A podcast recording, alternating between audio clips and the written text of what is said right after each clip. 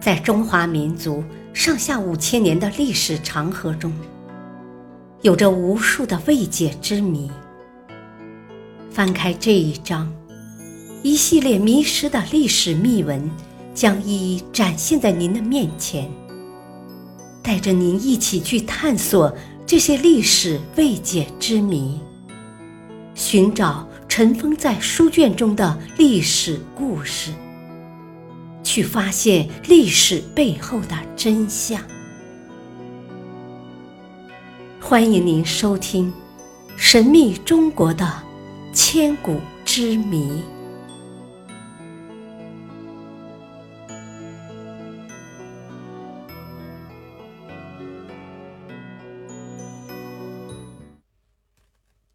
第三章：迷失的历史秘闻。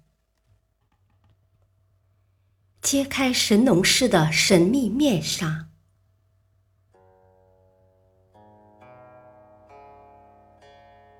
伏羲以后，神农氏是又一个对中华民族有颇多贡献的传说人物。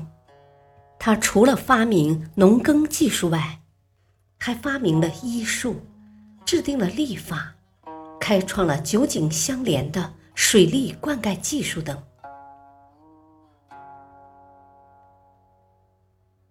传说，神农氏一生下来就是个水晶洞，几乎是全透明的，五脏六腑全都能看得见，还能看得见吃进去的东西。那时候，人们经常因乱吃东西而生病，甚至丧病。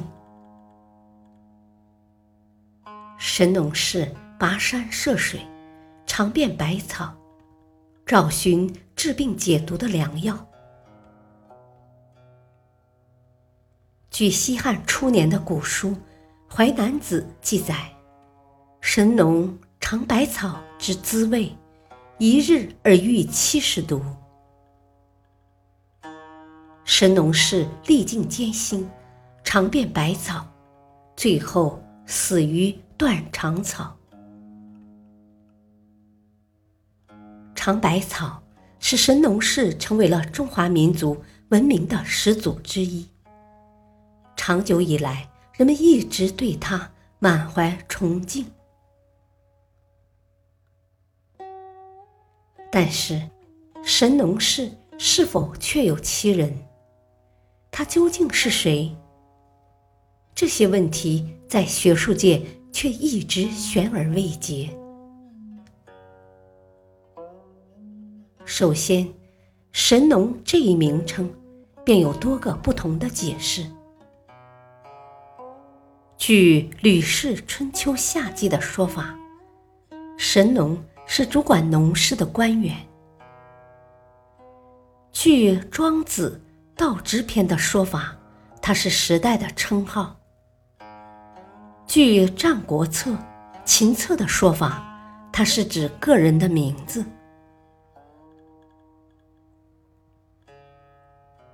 其次，神农氏又被称为炎帝、赤帝、烈山氏或骊山氏。那么，神农氏和炎帝到底是什么关系？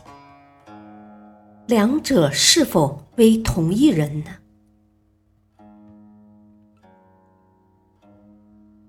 自古以来，人们对这一问题。始终存在着不同的解释。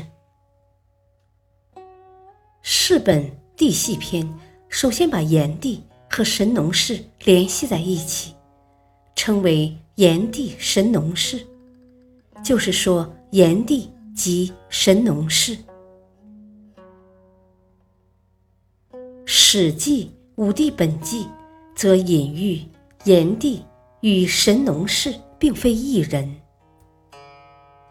据记载，在黄帝的时代，神农氏部族已经衰落，诸侯之间互相侵伐，暴虐百姓，神农氏不能征讨，于是黄帝修德镇兵，讨伐危害最大的炎帝和蚩尤，将这二人伐灭后，皇帝威望大振，代替神农氏成为了最大的首领。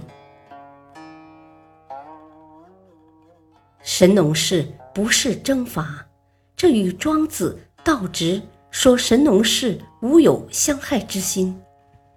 商君书画策说神农氏行政不用而治，甲兵不起而亡，相符合。但是在这个故事中，本来与皇帝联合的炎帝，怎么又站到了皇帝的对立面？成了蚩尤的同类人呢？千百年来，我们一直自称是炎黄子孙，在我们的心目中，炎帝本应是皇帝的亲密战友啊。关于炎帝和神农氏的关系问题，当代的学术界形成了观点截然相反的两派。一派认为炎帝就是神农氏，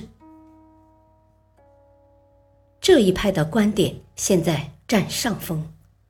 如湖南的炎帝陵纪念馆，就是把炎帝作为神农氏来祭祀的，所以纪念馆内就有炎帝尝百草的主题。而另一派则认为炎帝和神农。